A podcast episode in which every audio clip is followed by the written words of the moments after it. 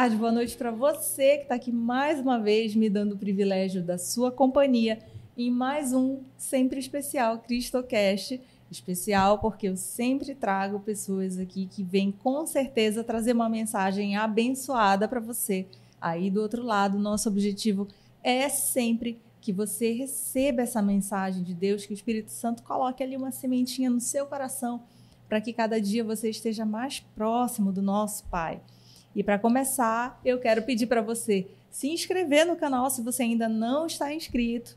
Também curte, compartilha, manda esse programa para aquelas pessoas que você sabe que vão gostar de receber uma mensagem de Deus, ter uma acompanhar aqui um bate-papo abençoado. E para isso, eu já quero dizer que eu estou recebendo mais uma vez um convidado especial. Realmente, eu tenho certeza que esse bate-papo vai ser engrandecedor para você aí do outro lado. E com muita alegria eu recebo o diácono Fábio Lobato, que começa dando um recadinho para essa câmera. Andréa Lia, é um prazer estar aqui no nosso Cristocast. E um abraço a todos que estão nos assistindo e com certeza é, o nosso papo aqui vai ser bastante agradável e vamos sair daqui com certeza melhores do que chegamos. Essa é a nossa intenção. Diácono, muito obrigada pela sua presença, pelo seu tempo aqui conosco e especialmente porque nós recebemos sempre pessoas que são indicadas por outros convidados. É, o senhor sabe, foi recomendado pelo Diácono Silvio, também de lá do Amores Day, vou já perguntar sobre isso, mas pela indicação, estamos muito felizes da sua presença aqui. Obrigada pelo seu tempo. Ah, eu que agradeço o convite e o Diácono Silvio é muito amável. Ele é bem mais especial do que eu. eu dia, um dia eu chego lá. Imagina. Eu é, queria começar falando justamente sobre o Amores Day, né? Que eu conheci, tem pouco tempo que eu conheci o Amores Day, eu acabei fazendo a minha consagração lá em dezembro passado, é, mas é um lugar que tem recebido muita gente, né? Muitos cristãos, muitos filhos de Deus que, nossa, tem uma adoração que realmente é especialíssima. E eu queria que você contextualizasse como aconteceu, como começou o Amores Day. Bom, eu sou diácono, entrei na escola diaconal em 2000. Faz hum. aí praticamente 25 anos, né? Isso. Que estamos é, nesta caminhada. Comecei na Casa da Juventude, 94 a 2000 e depois na paróquia da Santíssima Trindade com o Padre Ronaldo e lá fiz comecei minha escola diaconal. Pouco antes de ser ordenado, lá por 2004, eu disse precisamos fazer um local para evangelizar, além da paróquia. E procuramos um terreno e disse: olha, vamos comprar o terreno e vamos ver como é que vai dar. E a, no modo de Deus, devagarinho fomos construindo com os próprios recursos, né? E levou 10 anos mais ou menos para ficar pronto. E Deus colocou no meu coração: o que, que será lá? E eu disse: um centro de evangelização. Neste centro de evangelização, ele tem capela, uhum. tem auditórios, um de 200, outro de 120, outro de 80 lugares. Temos oito salas também para formação. Uhum. Tem salão de festa, temos uma cozinha, vários conjuntos de banheiros. Então, lá é um centro para cursos de filosofia, teologia, formação, consagração e também para retiros. Uhum. Tem retiros de jovens, retiros de casais que acontecem lá. E a nossa capela, que fica no primeiro andar. E lá temos a adoração, Sim. que você já conhece já. Né, e participa, toda terça-feira, às 19 horas até às 20 horas, 21 horas, mais ou menos. E segunda é o curso de consagração, a Nossa Sim. Senhora, que você também já realizou, já. né? Toda segunda-feira. Quarta-feira, a Escola da Fé, uhum. para conhecer a Bíblia, conhecer a nossa fé. No sábado, às 17 horas, temos o encontro de jovens, então os jovens se encontram lá é, todo sábado às 17 horas. E os casais também é, que vão em vários dias da semana, e aí eles não têm dias específicos, também eles encontram nas casas, uhum. né? e depois com algumas vezes também lá no Amores Day. E no domingo temos duas missas. Uma 8 horas da manhã, que é a missa tridentina, que é aquela missa ainda antes do Concílio Vaticano II, que é rezada em latim. Nossa. É, ela bem tradicional, às 8 da manhã no domingo, e às 11h30 as missas normais, como assim uhum. podemos dizer, né? que são as, as, missas na língua do país, no caso português, a língua tradicional do, do, de cada país, que no caso do Brasil é o português, então são as missas consideradas as missas normais, uhum. assim dizendo, às 11h30 da manhã. Esse é mais ou menos o nosso roteiro, fora vários cursos de teologia e de filosofia que tem durante o ano em vários finais de semana ou dias de semana à noite. E tem sido um centro, graças a Deus, muito frequentado, né? A gente vê o tempo inteiro bastante movimentado lá, pelo menos nas experiências que eu tenho, nos dias que eu, que eu acabei indo, sempre vejo muita gente participando. É, para um centro que tem um ano é. e um pouquinho de fundação, Sim. que quem inaugurou foi Dom Alberto Taveira, é, em 2022. Uhum. Então, nós temos em 2023, em, as, ele inaugurou em maio, uhum. mas foi só uma missa de inauguração. Uhum. Começar verdadeiramente o trabalho de evangelização, de missa, foi no primeiro domingo de setembro de 2022. Então, setembro de 2023 fez um ano, um ano então, outubro, novembro, dezembro e janeiro, um ano e quatro meses. Para um ano e quatro meses, é, já temos uma adoração lotada, por exemplo, é que é, já fecha a capela. A capela tem capacidade para 170 pessoas uhum. e, dá, e já fica lá dentro umas quase 300. É, exato. E ainda ficam do lado de fora né, muitas pessoas. Tanto é que estamos é, buscando em fazer um outro dia de adoração, além da terça-feira, também na quinta-feira, é, que se Deus quiser, começará em março. Excelente, viu, Diácono? Porque é lindo, é muito lindo o que acontece na adoração de lá. E na última vez que eu participei, essa semana, inclusive, eu saí de lá com um sentimento fortíssimo sobre como as pessoas estão necessitadas de evangelização e de se aproximar mais assim das igrejas mesmo, né? É, e eu vi muitos jovens. O que eu achei gostoso lá, assim, a gente vê desde jovens até pessoas já mais idosas, é um público bastante diverso, mas muito engajado, me pareceu. Eu, eu particularmente entendo que a, a evangelização ela deve ser uma evangelização focada na família, na totalidade. Uhum. Então, é, tanto é que quando disseram, ah, vamos fazer o agora na quinta-feira, então vamos começar com um terço. Não, não vamos fazer texto de mulheres, nem texto dos homens, vamos fazer uhum. o texto das famílias. Sim.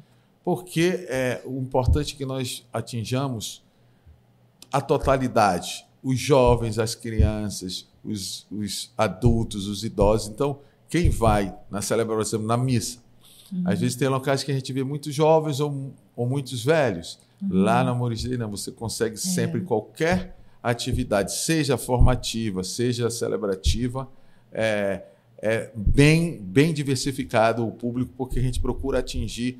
Tanto é que nós focamos em todo tipo de retiro, de casais, de jovens. Agora vamos ter uns, vamos esse ano ter o retiro dos viúvos, né? E dos, e dos os que não casaram, porque às vezes ficam de lado. Ah, tem retiro de jovens, tem retiro de casais, e aqueles que já não tem ninguém, ou aqueles que já morreram, é, o seu parceiro, eles ficam assim sem, então, é, uma, uma atenção da igreja. Então, uma uhum. outro, um outra, outro foco nosso sempre é atingir o máximo de pessoas em todas as faixas etárias e em todas as condições de vida. Essa sua visão em relação à evangelização vem desde o início do seu diaconato ou não? Vem, porque, na verdade, minha formação ela é na área pedagógica. Então, eu fui já em escola, já fui coordenador de ensino fundamental, já fui coordenador de ensino médio, já fui orientador educacional, já fui supervisor educacional, já fui diretor de escola, né? tanto nível fundamental como nível médio e superior. Uhum. Então, são, foram quase 30 anos na área escolar. Então, eu tenho, vamos dizer assim, essa parte formativa né, muito forte. Uhum. E também sou é, advogado, né? E fiz ainda, tive que fazer, por ser é, diácono, depois é, teologia e filosofia uhum. no seminário e fiz também depois bacharelado em teologia. Então, é, como eu estou nessa área formativa bem forte, né, e trabalhei a minha vida toda, então eu disse, olha, um carisma que Deus me chama é na parte formativa. Impressionante, assim, e como ficou natural, né? Como acabou sendo natural a sua escolha e a sua caminhada. Então, para conhecer a sua caminhada, me fale lá do início da sua história. Você é de, sempre foi de família cristã. Como era a sua família e como veio o chamado para ser diácono? Bom, eu sou numa família de cinco irmãos. Hum. Sou o segundo. O meu pai ele foi seminarista. Então, na, na, no, no meio do, do século passado, na década de 40 para 50, é, os jovens entravam no seminário já com 10, 11 anos, 12. E ficava, às vezes, até os 25. Então, recebia a formação do que seria o ensino fundamental e médio e mais a teologia, a filosofia, toda dentro do seminário. Uhum. Hoje mudou. Né? Já entra no seminário depois do ensino médio. Então, já vão fazer direto só a filosofia e a teologia. Uhum. E antigamente fazia toda a parte educacional mesmo dentro do seminário. Então, meu pai entrou com 13 anos no seminário e saiu com 21. Então, quando ele estava fazendo já, entrando na teologia para dar os últimos quatro anos para ser padre, ele acabou saindo do seminário. Uhum. Mas teve toda uma formação com os salesianos. Sim. E ele casou-se com a minha mãe e eu tive na minha formação sempre essa formação é, de um seminarista. Né? Então, é, ele era professor de latim, naquela época ainda existia o latim, e até, se não me engano, na década de 70, o latim era curricular nas escolas, sim, né? Sim. E eu depois foi afastado. Então, é, ele sempre me passava, mas aquilo ali ficou. Estudei no Colégio Marista, uhum. fiz o meu primeiro encontro assim de jovens dentro da Escola Marista em 1984. Uhum. E é, mas aí dos encontros e tal fui para a faculdade e só dez anos depois é, eu fiz um outro encontro de jovens na comunidade Casa da Juventude, a Caju, uhum. o nosso saudoso padre Raul. Uhum. E a partir daí houve uma retomada. Então, caminhamos de 94 até 98 na Casa da Juventude e eu decidi fazer uma experiência vocacional para ser padre. Ah, até ia noivar e digo, não, não vou noivar, vou esperar é, aqui essa experiência. E durante um tempo, alguns meses, fiz uma experiência com jesuítas, na uhum. Capelinha de Lourdes. E, mas aí disse, não, minha vocação não vai o sacerdócio. O diácono pode casar, ter filhos, né, ter o seu emprego, ter toda a sua realidade. Aí eu já, desde antes de casar, já disse, não, padre não, mas diácono, na primeira oportunidade que tiver, eu vou é, realizar. E aí, estando já casado na paróquia da Santíssima Trindade, fizemos um, um, um encontro de casais, o SCC, e lá, já com o padre Ronaldo uhum. Menezes, que agora já está em São Geraldo Magela, e hoje ele é o vigário é, da nossa Arquidiocese de Belém, né? Uhum. ele me indicou para o diaconato em 2000, para a escola diaconal. E aí, de 2000 para cá, viemos nessa caminhada na Trindade, depois em São Geraldo Magela, aqui no Marex, aqui perto. Uhum. Aqui está dentro da paróquia o estúdio São Geraldo Magela. Sim, sim. E de lá, levamos 10 anos para construir Amores Day, e aí disse, vamos fazer um centro de formação. né? Eles podem ter as celebrações, como tem, pode ter os serviços, como tem, Uhum. mas é, eu me preocupo muito na parte formativa. Essa é um, esse foi um pouco da minha caminhada. E me diga uma coisa. Em relação ao diaconato, o senhor ainda não estava casado, né? Quando resolveu, quando decidiu que seria diácono. Sim, eu já tinha, quando eu fiz a experiência de ser sacerdote, né? Sim. dentro da do, com jesuítas, eu disse não, essa vocação ao celibato não tenho. Mas digo, como conhecia a- as vocações todas, eu disse não, a vocação ao diaconato permanente, que a gente permanece diácono, né? É, não vai para padre e para bispo, porque para vocês conhecerem, a, o diácono ele é ordenado. Então, Uhum. o diácono, o padre e o bispo, eles fazem parte do clero.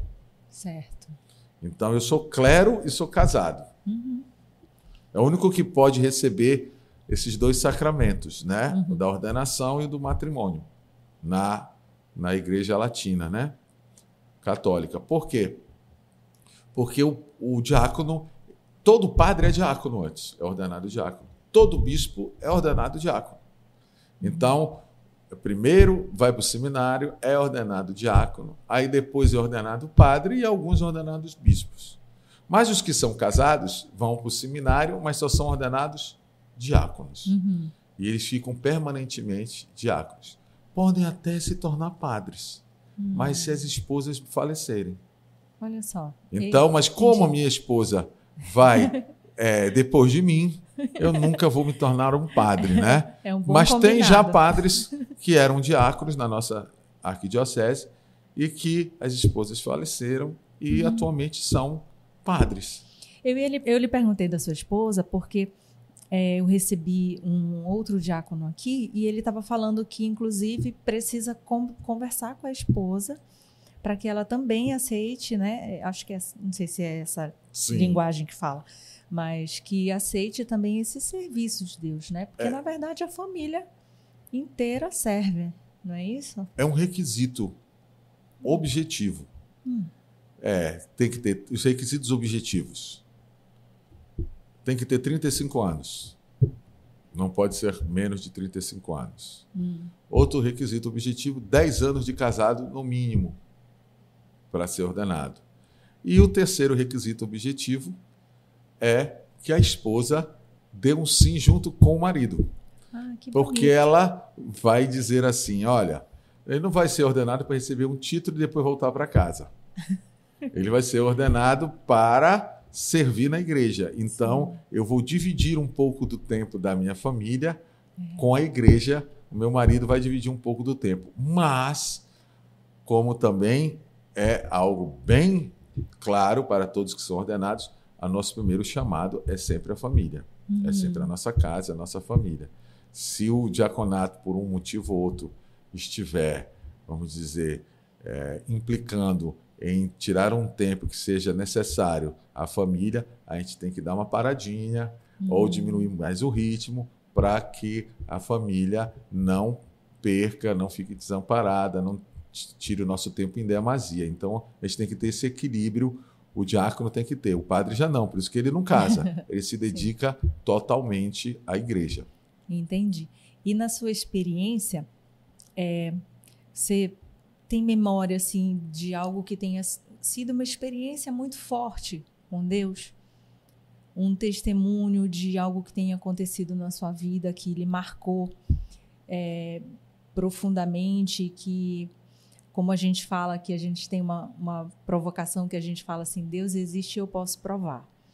E normalmente as pessoas falam sobre algo que tenha uma vivência que tenha sido muito forte que falou não realmente Deus existe eu vejo isso na minha vida como que você pode dividir isso com a gente Olha, eu posso dizer assim que a minha certeza sobre Deus era desde criancinha, desde aquilo que eu me entendo por gente. é É.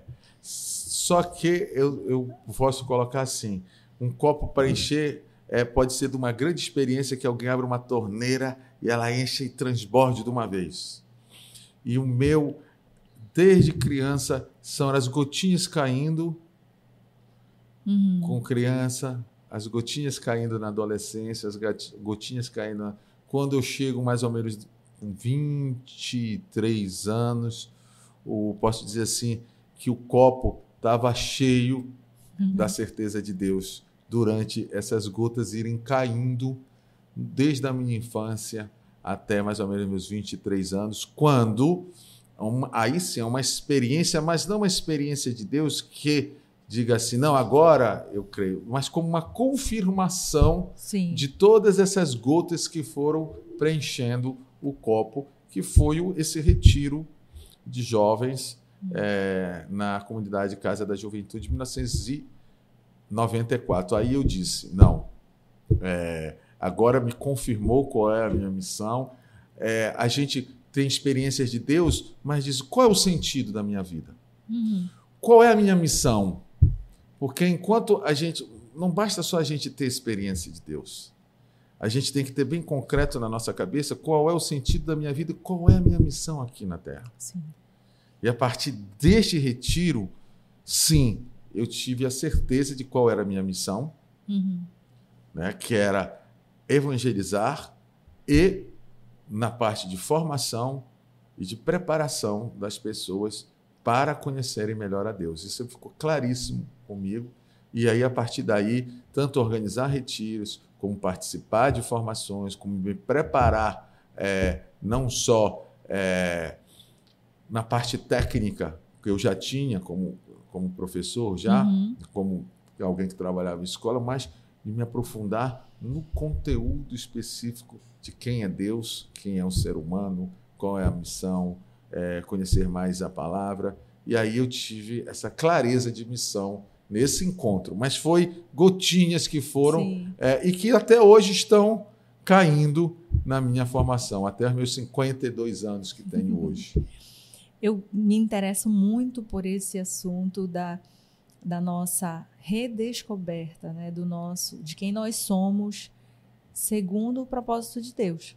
Que eu digo que nós temos muitas certezas, é, às vezes enganosas, né, que a gente acha que é muita coisa, acha que é tá seguindo a vida por um caminho e às vezes Deus vem e mexe com a gente. Peraí, teu verdadeiro propósito é nessa outra direção. A gente assiste muito isso acontecer nos testemunhos que a gente tem trazido aqui. O meu mesmo é algo, foi algo nesse sentido. Como uma pessoa pode começar a descobrir o seu propósito de vida em Deus? Bom, primeiramente, é, Deus nos dá carismas e dons que a gente pode dizer que isso faz parte da vocação, ao chamado. Uhum. Então, falar por mim, o principal é você perceber em si mesmo que foi, quais foram os dons que Deus te deu. Quais foram as facilidades. Então, trabalhos manuais não é a minha. Então, se eu fosse fazer qualquer coisa na linha manual, eu poderia tentar ser razoável, mas jamais iria ser bom ou excelente. Uhum. A mesma coisa serve para os dons, tanto no trabalho quanto na igreja, para Deus. Então, aquilo que Deus te fez, te deu, que você nem precisa ter esforço, que você tem facilidade para fazer. E que se você buscar, você vai ser bom vai fazer muito bem. É por aí que eu fui. Ele disse: se Deus me deu esse dom, é porque Ele quer que eu haja nesta área. Uhum. Então, é a pessoa também se autoconhecer. Eu acho que é muito importante a pessoa se autoconhecer, porque Deus nos dá este carisma do autoconhecimento. E a partir daquilo que você faz, você diz: não, que, que Deus tem para mim naquilo que eu sei fazer. Mas é uma busca que a gente não pode ter assim sempre as certezas. Porque Deus vai nos mostrando também aonde é, como é, com quem é. Uhum.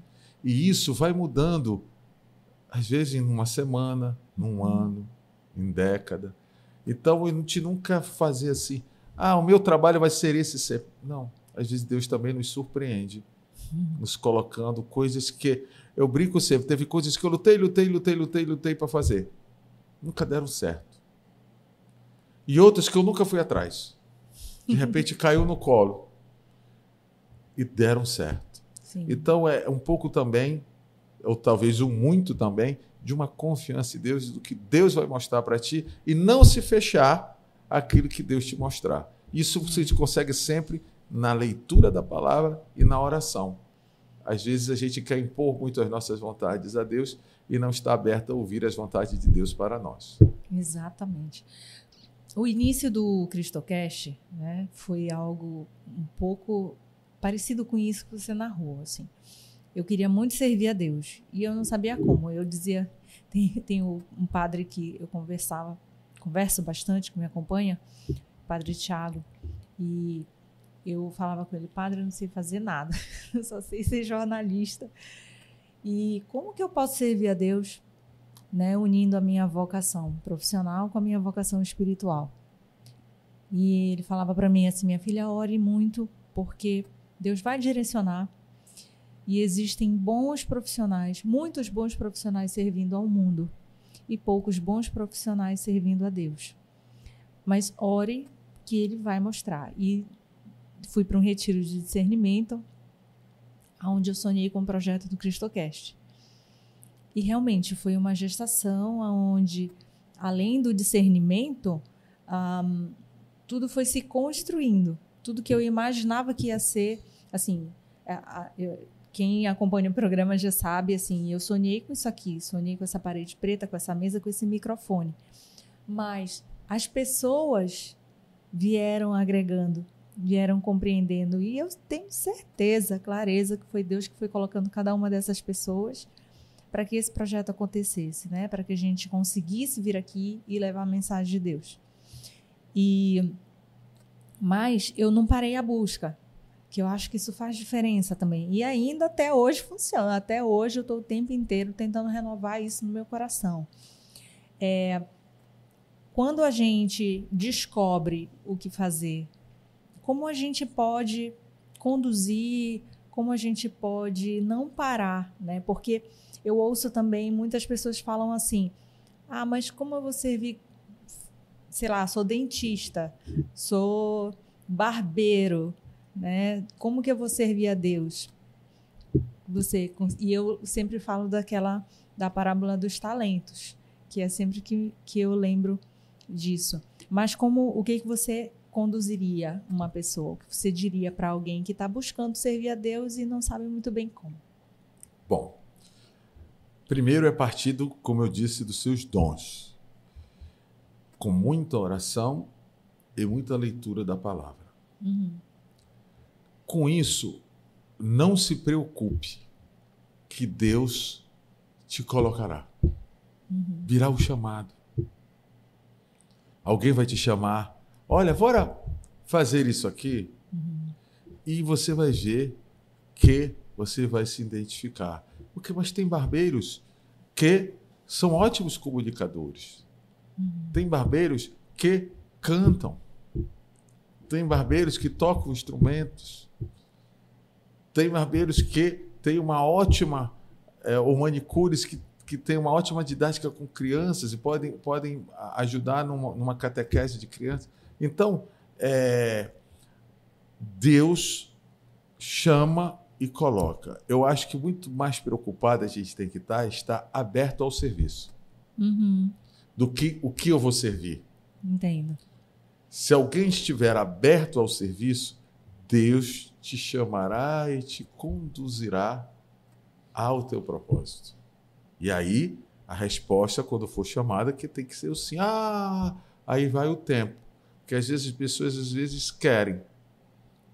Não sei aonde, mas quando vem, não tenho tempo. Uhum. Eu brinco sempre que todos nós devemos ter tempo. Ah, Salomão já no, no, diz que nós temos que ter tempo para tudo, né? Tem um tempo para comer, tem um tempo para trabalhar, tem um tempo para a família, tem um tempo para Deus, tem um tempo para si mesmo. Uhum. Então, toda vez que a gente há um desequilíbrio nos tempos, há um desequilíbrio pessoal. Eu sempre brinco também. Quem começa a trabalhar muito na igreja e começa a se esquecer do, da sua família e do seu trabalho, está descompensando. Uhum. Então, é, ah, e tem os casais que vivem na igreja, às vezes eu acompanho os casais. Estão de, tão, de manhã, estão de tarde, estão de noite. Estão segunda, estão terça, estão quarta, estão quinta.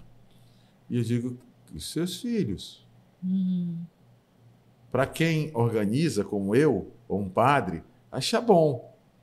Tem braços. Sim. Mas a minha primeira preocupação não é o serviço na igreja. Minha primeira preocupação é o equilíbrio de vida pessoal. Porque aquela pessoa que não vive, vive dentro da igreja ajudando e os seus filhos estão lá abandonados. Uhum. Então, o primeiro, o primeiro qual é? Aí, quando você me diz, quando não vem nenhum chamado, então está demorando para vir o chamado. Se então está demorando para vir o chamado, é porque Deus está querendo que tu haja melhor no teu primeiro chamado. Uhum. Qual é o teu primeiro chamado? A tua família. A família. Uhum. Se fosse para você cuidar de outras pessoas, antes você tinha nascido em outra família. Uhum. Se você tem o seu pai, seu irmão, seus filhos, seu marido, é porque Deus quer que você cuide primeiro deles. Porque se fosse para cuidar primeiro de outros, uhum. você tinha nascido em outra família. Isso. Então, qual é onde eu posso servir melhor e primeiro? Na minha família. família. Uhum. Educando meus filhos na fé, sendo fiel à minha esposa, meu marido e aos meus filhos, cuidando das suas necessidades, protegendo, evangelizando a sua casa, rezando junto, levando as pessoas à igreja. Oh, que serviço a Deus maravilhoso! E não se preocupe se tiver bem feito esse serviço na sua família, Deus vai te chamando para outros. Uhum. Então, se você me dissesse qual é o primeiro serviço que você deve fazer e devo buscar quando eu não sei qual é a minha missão, cuide da sua família evangelize a sua família, sendo um bom filho, um bom pai, um bom marido, uma boa esposa, um bom avô, um bom neto. Excelente. Isso me lembra muito quando a gente, como a gente pode começar, né, evangelizando dentro de casa. Por exemplo, na minha família, é, quando eu comecei o CristoCast, eu brinco assim, falando que o meu pai começou a acompanhar mais as coisas de Deus, porque a filha dele estava aqui na frente das câmeras e ele acabou indo mais à missa. Aí comprei uma, dei uma Bíblia para ele, ele faz a Lectio Divina hoje em dia. Então, devagarzinho, essa essa a palavra de Deus vai ganhando uma atenção maior, né, dentro de casa. Isso foi de uma forma muito natural. Mas a gente ainda tem pessoas que, por exemplo, eu até um tempo atrás eu não sabia ler a Bíblia. Tinha a Bíblia em casa, mas não sabia ler, me atrapalhava com a questão dos capítulos, dos versículos, por onde começar, né? E até que eu comecei a frequentar a comunidade, a Semente do Verbo, e lá me ensinaram como ler a Bíblia, e eu comecei também veio a, a paixão, né? Aquela, aquela sede de, de estar o tempo inteiro lendo a palavra de Deus. É, quais são essas a gente fala, falou de formação, quais são as, essas primeiros, primeiras orientações, os primeiros passos para quem quer se aprofundar mais na palavra, quem quer conhecer um pouquinho mais? Bom, o primeiro passo é bem óbvio, é ler, né? Sim. Mas como ler? Uhum. Né? É, eu sempre digo que um cristão, para chegar na leitura, é, ele tem um tripé, um banquinho, sabe aqueles banquinhos de, de que tem três pernas? São de quatro, Sim. são de três, né? Que o de quatro ainda, quando você tira um, um dos pés de uma cadeira de quatro, ela ainda não cai, ela fica mais ou menos, só se sentar na ponta. O de três não, se tirar, cai. Uhum. Então, são três coisas que não podem faltar em um cristão. Quais são? Primeira, a oração. E a oração eu englobo não só uma oração pessoal, mas uma oração comunitária, participar a missa, da, que é a maior das orações, Uhum. das adorações. Então, quando você ora, ou sozinho, ou comunitariamente, ou principalmente na maior das orações, que é a missa, você está se alimentando. O segundo, a segunda perna, é a palavra. E aí, qual é o principal? A palavra de Deus, a Bíblia. Então, é ler a palavra. Mas não só ler a palavra, fazer, como se disse, a Lexio Divina Uhum. a leitura orante da palavra, que une oração, a primeiro pé, e a palavra. Que você vai ler a palavra e vai dizer o que essa palavra quer dizer para mim. Uhum. O que que essa palavra quer que eu mude a minha vida? O que que essa palavra verdadeiramente é, diz para que eu possa interpretá-la também da maneira correta? Porque às vezes cada um interpreta a mesma palavra do jeito que quer. Uhum. Esse também é um perigo, porque é, a gente tem que interpretar junto com a igreja. Não uma interpretação pessoal, e sim uma, uma, uma interpretação eclesial. E colocar essa palavra em prática. Porque também não adianta. Você sabe, você aprendeu, estudou que fumar é errado. Tá bom, aprendeu, é um conhecimento que você adquiriu. Mas se você não colocar em prática, é igual jogar as sementes. A parábola do semeador. A palavra é jogada, mas não brota. Em alguns terrenos, que é, no- que é o nosso ser. Então não basta que a gente conheça a palavra. Não basta saber que não deve comer muito açúcar. Você não tem que comer o açúcar. Uhum. Não basta saber e conhecer e ter todas as provas científicas que fumar é errado. Você tem que não fumar. Então, é uma a leitura orante vai te propiciar não só a conhecer o que Deus quer na tua vida, mas interpretar da maneira correta, mas depois vivenciar a palavra. E a leitura orante nos proporciona isso. Uhum. E o terceiro é o serviço. É, na oração e no conhecimento, o que que eu vou fazer na minha vida, na vida da igreja, na vida da sociedade. Então, se você, quem diz que tem fé e não faz nada, aquela perninha faz o banco cair do, do serviço. Sim. Quem só serve e não sabe por que serve é uma ONG. Que normalmente quem só serve sem amor a Deus se cansa. Vai durar algum tempo, uns meses, talvez anos, mas depois se entrega, porque não tem o sentido verdadeiro, Uhum. né? O, o ser. Então a fé, o serviço, a oração e a palavra. E nisso, o que é o principal? Aí eu chego é, na pergunta como fazer essa palavra em casa. Primeiro, é ler em família. Pai, mãe, filhos. Tirar 30, 15 minutos da, do dia, ou à noite, ou na hora do almoço, ou antes do almoço, ou no início da manhã. Cada família tem a sua realidade. Sim. Então, qual é o melhor momento na minha família? É, tá, é depois do jantar, ou antes do jantar. Então se reúne todo mundo, escolhe, para nós católicos, escolhe a leitura do dia, Uhum. né? e aí lê aquilo e e diz: Vocês entenderam? Qual é a mensagem? Qual é o que Deus quis falar para nós? Ah, é isso. E o que que na nossa vida está diferente disso? Aí vai ver, ah, eu não faço isso. Tá, tá, tá. Então, a gente pode assumir um compromisso, então, de, de mudar. Isso aqui é uma leitura orante né, da palavra. tá, tá, tá. Ah, descobriram, então vamos fazer assim. Agora, agora terminar essa leitura fazendo uma oração a Deus para que a gente possa colocar a nossa vida de acordo com esta palavra. E aí pede para cada um dos filhos, não precisa nem falar, de você mesmo, todo mundo da família.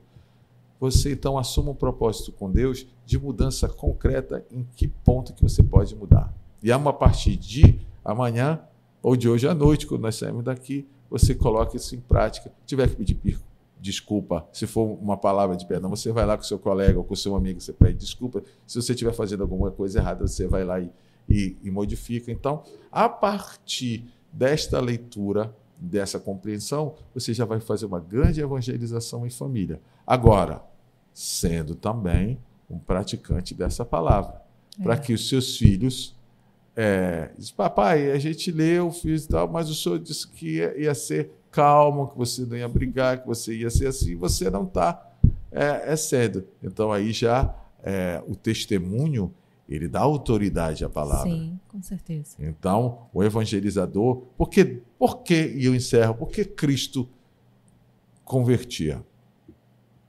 Sem igual. Porque o que ele falava, ele fazia e o testemunho do fazer o que prega, ele é, ele arrasta. Sim. Então eu acho que pode começar por aí. Excelente. Nós temos, inclusive, no Cristocast um grupo que eu quero aproveitar e convidar você que está aí do outro lado para participar.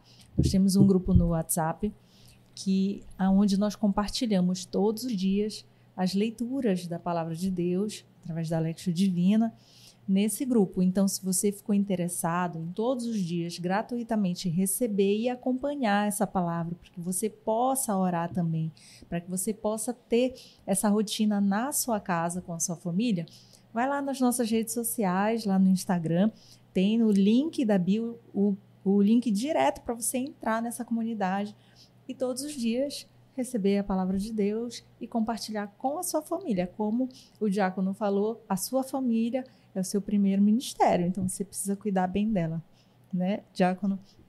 Me diga uma coisa, então, vamos para aquelas perguntas que a gente fala que são as provocações do bem. Por que, que vale a pena crer? Por que, que vale a pena crer? Olha, uma vez, um, eu tinha, tenho um amigo que é ateu. Né? Ele virou para mim Fábio, ele quis, ele, as pessoas, é, eu até brinco, quando a gente quer fazer alguma coisa, a gente começa com elogio, né?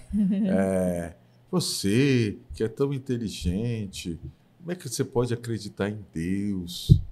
Aí eu disse, mas você acha que acreditar em Deus não é inteligente? Isso, por que crer, né? Aí ele disse, não, então vamos lá. Quem não acredita em Deus se acabar tudo, tudo acaba e vira nada. Ótimo. Mas quem acredita em Deus, quando acabar tudo, tem uma vida eterna, de glória, de amor eterno, de paz infinita. Tem duas pessoas que pensam diferente. Muito bem. Só tem uma verdade. Não existe duas verdades. Uhum. Se eu jogar esse copo no chão, pode acontecer duas coisas com ele. Ou ele não se quebrar, ou ele quebrar. quebrar. Uhum. Não vai, eu não posso dizer que é, vai acontecer uma outra coisa. A mesma coisa. Ou tem Deus, ou não tem Deus. Só tem uma verdade. Uhum. Agora, qual das duas é? Aí eu disse para ele: muito bem, qual das duas será? Vamos dizer assim: você não pode me provar e eu não posso lhe provar. Mas vamos ver quem tem mais a ganhar. Se eu tiver certo, quem perde? É quem não acredita. Se tem tudo isso que Deus pode nos dar, se é a verdade que eu acredito, que só existe uma, ou a tua ou a minha, não existe duas. Uhum. For verdade, eu tenho um paraíso. Mas se Tu não acreditas, quem vai perder é você. E eu ganho. Uhum. Vamos, eu estou indo pelo ganho. Depois eu posso ir por outras coisas. Uhum. Aí, se você que não acredita em nada tiver certo, você não perde nada e eu também não perco nada. Uhum. Então, só a partir daí já é mais inteligente crer. Porque quem não crer não perderá nada. É. Porque não vai ter nada mesmo. Então, eu crendo, eu não perdi nada, porque se vamos do nada para nada, não perco nada. Mas se eu tiver certo, quem é que perde? É quem não crê.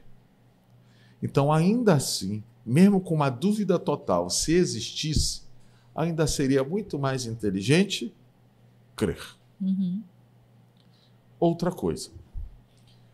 Vou partir da filosofia, nem da teologia. A filosofia, que é pura inteligência e razão, diz o seguinte: nada vem do nada. Do nada, nada vem. Porque se não existe nada, nada pode ser criado. Então só pode existir qualquer coisa, isso não precisa de teologia, isso é razão pura. Uhum. Se existir algo antes. Sim. Porque se não existir nada antes, nunca vai haver nada. Então, para que o universo exista, só pode ter algo ou alguém que sempre existiu. É. Então, qual seria esse algo, alguém que sempre existiu, que teria um poder de criar? Deus. Então, até usando uma pura razão, é impossível alguém não crer em nada. Porque se não crer em nada, nunca ia existir nada. E por último, de várias e várias razões que a gente poderia dar, mas por último aqui, é, eu chamo do princípio motor e organizacional. Vou dar um exemplo. Vamos pegar um quebra-cabeça de quatro peças. Uhum. Se eu tiver um quebra-cabeça aqui de quatro peças e jogar para o alto, ele vai cair, não digo nem o de 100, de 200, de mil, o mais simples possível, de quatro peças. Se eu jogar para o alto, ele vai cair montado? Não. Se você passar a vida inteira jogando para o alto, ele vai cair montado, encaixado? Não. Um milhão de anos vai? Não. Ora, se um quebra-cabeças simplesio não é montado ao acaso, imagina toda a complexidade de universo, de rotação, de translação, de vida, de água, de oxigênio. Não sei quantos milhões de quilômetros de, de artérias e veias tem um ser humano. É. Como é que isto ia, ao acaso, ser realizado? É. Então, eu acho que a própria natureza, as próprias realidades, a própria razão nos dá uma certeza, não é nem dúvida. Eu acho com clareza solar de que Deus existe. Que existe um Criador, que existe o princípio de tudo e que sempre existiu, porque do nada nada veio. Então, crer para mim sempre foi muito fácil. E isso é só para falar do crer em si, uhum. sem falar em todos os benefícios que o crer nos dá. Exato. Que já é o segundo passo. Uhum. Que aí a gente poderia depois falar sobre esse assunto, depois se houver a pergunta. Mas por que crer? Eu te dei algumas razões, mas poderia te falar aqui a tarde inteira de várias razões, a noite inteira de várias razões. Por que crer? Eu falo sempre, já falei algumas vezes aqui no programa, que tenho um amigo que eu considero bastante e é ateu. E eu brinco com ele que ele é ateu porque ele sabe que eu estou orando por ele, né? Então ele fica acomodado ali já. Mas e é realmente é, me parece, né, assim, realmente uma, uma, uma teimosia, uma falta de vontade de dar o braço a torcer, porque pela lógica, pela razão, por, pela teologia, pela filosofia, é, não crer é teimosia, né? É muito evidente assim, para mim, na minha visão. Mas Deus nos dá a liberdade. Sim, completamente. De decidirmos. Exato. todos nós somos livres. O amor, na verdade, é uma das condições para que seja amor é que exista liberdade. Sim. Porque é, você não pode. Você tem filhos? Tenho. Tem.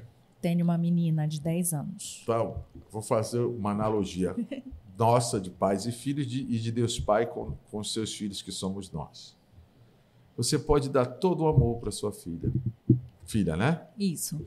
Todo o carinho, dar as melhores escolas, as melhores viagens, dar todo o seu tempo, se, se dedicar a ela. Você vai ter a certeza que ela vai lhe amar? Não. Você pode dar todo o amor, pode até morrer por ela. Uhum. E ela simplesmente não lhe amar. Te renegar. Ser indiferente. É. Por quê? Porque o amor é livre. O amor que você tem por ela não pode obrigá-la a amá-la. O amor sempre será uma resposta livre e incondicional do amante ao amado e do amado ao amante. Porque se um dia nós obrigássemos quem nós amamos a nos amar, deixaria de ser amor. Seria uma dominação. Seríamos robôs. Sim. Tu não tens escolha. Tu és obrigado a me amar. Uhum. Isso já deixaria de ser amor. É verdade. Por isso, com amor existe a liberdade de acolher ou não o amor dado. E Deus nos ama infinitamente, incondicionalmente. Porque o nosso amor é, é muito condicionado a uma resposta. Muitos pais que têm o maior amor que podemos conhecer não na, na criação. Se os filhos batem, brigam, empurram, não reconhecem, eles abandonam. Hum. Porque é condicional a uma resposta. O amor de Deus, ele, por que o amor perfeito?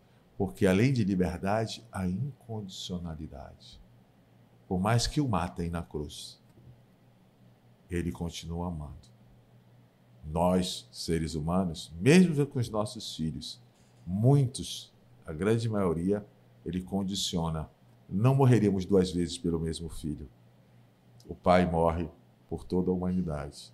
Então Deus nos dá liberdade. E se não queremos amar e nem acreditar nele, ele não vai deixar de nos amar. Mas a liberdade ela não pode ser tirada, porque ele deixaria de ser Deus, porque ele deixaria de ser amor. Isso. Profundo e lindíssimo essa sua explanação. A gente, infelizmente, precisa conduzir para o final do programa. Muito bem, Mas- tudo acaba, né? É, infelizmente, mas Só não acaba o amor de Deus e a vida Não. eterna. Um dia chegaremos lá. Isso. Mas eu ainda queria aproveitar a sua presença para que o senhor pudesse deixar uma mensagem que você considera importante de falar para aquela pessoa que está ali do outro lado.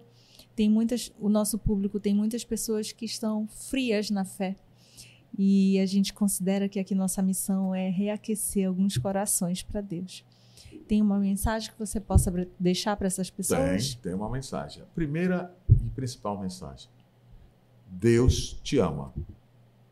Independente de se você ame ou não a Ele. E Deus quer te fazer o melhor. E às vezes a gente acha que o melhor está sempre no outro. O outro é mais inteligente, o outro tem mais dons. A gente nunca é satisfeito com o nosso corpo, com as nossas qualidades, com os nossos dons, com a nossa vida, com a nossa família, com o nosso trabalho, com os nossos filhos, com o nosso cabelo, com o nosso corpo. Queridos, aproveitem o que Deus te deu. Então, Deus te ama não pelo que tu fazes, mas pelo que tu és. Então, é fácil dar o um exemplo para a gente entender dos nossos filhos. Nós podemos ter um filho médico, nós podemos ter um filho advogado, nós podemos ter um filho com deficiência motora, nós podemos ter um filho cego, nós podemos ter um filho é, não perfeito. Uhum. O valor das pessoas não está no que elas podem realizar, mas do que elas são. Então, eu amarei mais o meu filho que precisa de mim. Então, o amor de Deus, ele é infinito e ele dá mais para aqueles que precisam mais. Então, o que torna um ser humano importante não é aquilo que ele pode fazer, mas o que ele é, filho. Então, eu amo meu filho, seja ele advogado, seja ele gari, seja ele prefeito, seja ele é, uma pessoa que está numa cama que não pode fazer nada. E para quem tem fé, tudo isso aqui passa. E todos os que são filhos serão glorificados e serão perfeitos em Deus na ressurreição. Então, tudo que passamos aqui será momentâneo, qualquer tipo de sofrimento. Do aleijado ao mais inteligente, do mais fraco ao mais forte. Todos receberão a mesma coroa de glória, em perfeição, em paz, em saúde, em alegria. Essa é a nossa fé. E enquanto não chega este momento, se você só tem uma mão, sabe pintar, pinte. Se você não escuta, mas sabe cantar, cante.